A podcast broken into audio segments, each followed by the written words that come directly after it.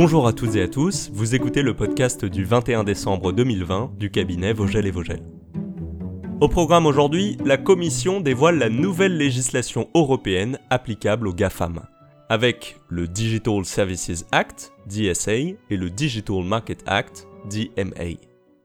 Annoncé initialement pour le 9 décembre, la Commission a finalement présenté ses propositions de règlement sur les services numériques, Digital Services Act, DSA, et sur les marchés numériques, Digital Market Act, DMA, le 15 septembre 2020. Ces textes, qui répondent au processus de réflexion engagé par la Commission et les États membres, visant à comprendre les implications de la révolution numérique sur nos sociétés et nos économies, et en particulier sur les droits fondamentaux et la concurrence, doivent encore être soumis au Parlement européen ainsi qu'au Conseil. La proposition du DSA impose à tous les services numériques qui mettent en relation les consommateurs avec les fournisseurs de biens, de services ou de contenus des obligations contraignantes, notamment des règles de transparence concernant la publicité en ligne ou les algorithmes utilisés pour promouvoir les contenus aux internautes. Surtout, ce texte prévoit des procédures qui permettent la suppression rapide des contenus illicites et la protection effective des droits fondamentaux des utilisateurs en ligne. La proposition du DMA, à laquelle nous nous intéressons tout particulièrement aujourd'hui car elle concerne le droit de la concurrence, s'applique aux gatekeepers, contrôle d'accès en français, dans le secteur numérique, à savoir les plateformes qui occupent une position ancrée et durable, leur permettant de constituer des goulets d'étranglement entre les entreprises et les consommateurs. Le texte vise à garantir l'ouverture des marchés du numérique en empêchant les contrôleurs d'accès d'imposer des conditions inéquitables aux entreprises et aux consommateurs.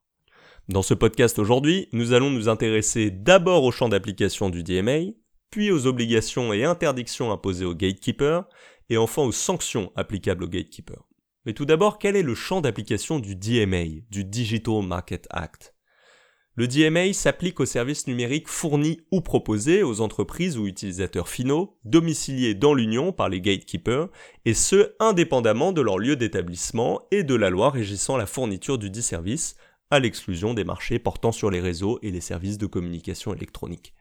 Il vise les services d'intermédiation en ligne, les services fournis par les moteurs de recherche en ligne, les réseaux sociaux, les plateformes de partage de vidéos ou les systèmes d'exploitation, les services de communication interpersonnelle, de cloud computing ou encore d'intermédiation publicitaire pour autant qu'ils sont fournis par des gatekeepers.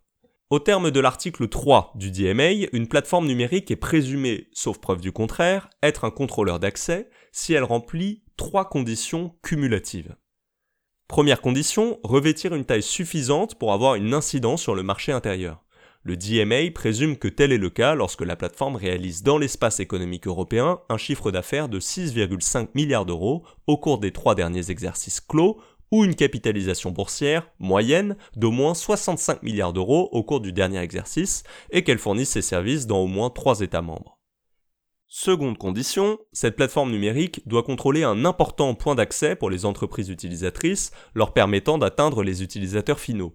Le DMA présume que tel est le cas si l'entreprise exploite un service de plateforme essentiel comptant chaque mois plus de 45 millions d'utilisateurs finaux actifs situés dans l'Union européenne et une moyenne de plus de 10 000 entreprises utilisatrices actives dans l'Union européenne au cours du dernier exercice. Troisième et dernière condition, occuper une position ancrée et durable, ou susceptible de le devenir dans un avenir proche. Le DMA présume que tel est le cas si la plateforme a rempli les deux autres conditions au cours de chacun des trois derniers exercices. Si tous les seuils ne sont pas franchis, la commission pourra évaluer dans une enquête de marché la situation d'une plateforme et la qualifier tout de même de contrôleur d'accès sur la base d'une évaluation qualitative.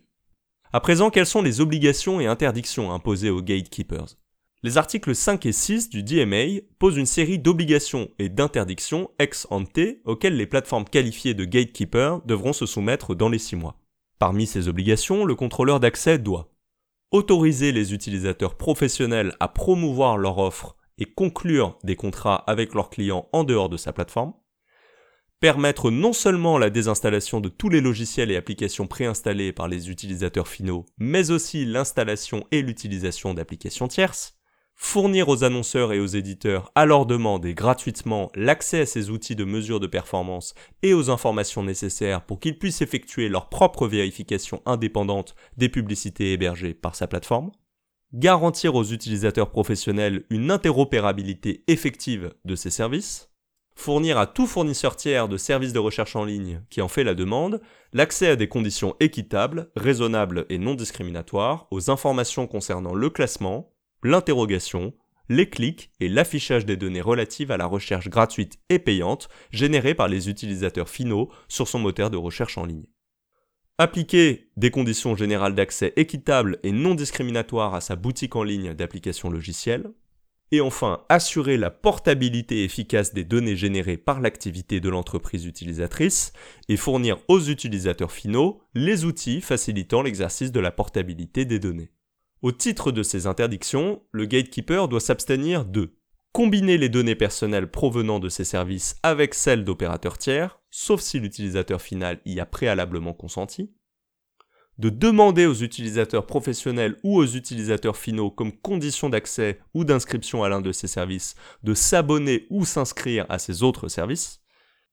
de traiter plus favorablement ces services dans le classement des services et produits offerts sur sa plateforme ou d'appliquer des conditions discriminatoires à un tel classement, et enfin d'empêcher les utilisateurs d'accéder aux services qu'ils ont acquis en dehors de sa plateforme. Dans les six mois de sa désignation en tant que gatekeeper, la plateforme devra être soumise à un audit de ces services. Enfin, l'article 12 prévoit une obligation de notification à la Commission de tout projet de concentration impliquant une autre plateforme numérique ou de tout autre service fourni dans le secteur numérique, indépendamment de la question de savoir si l'opération est notifiable ou non à une autorité de concurrence européenne ou nationale. Quelles sanctions applicables aux gatekeepers à présent? En cas de violation des obligations prévues, de non-respect des mesures imposées par la Commission pour garantir le respect de ces obligations, ou lorsqu'une enquête de marché établit des violations systématiques de ces obligations par exemple, la Commission adopte une décision de non-conformité au terme de laquelle elle peut infliger au gatekeeper des amendes allant jusqu'à 10% de son chiffre d'affaires annuel mondial total et des astreintes allant jusqu'à 5% de son chiffre d'affaires annuel mondial total.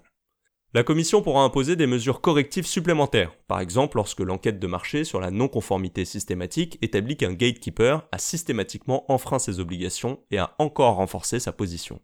Pour qu'un gatekeeper soit présumé s'être engagé dans un non-respect systématique des obligations, il faut que la Commission ait émis à son encontre au moins trois décisions de non-conformité ou d'amende dans les cinq ans ayant précédé l'ouverture de l'enquête de marché.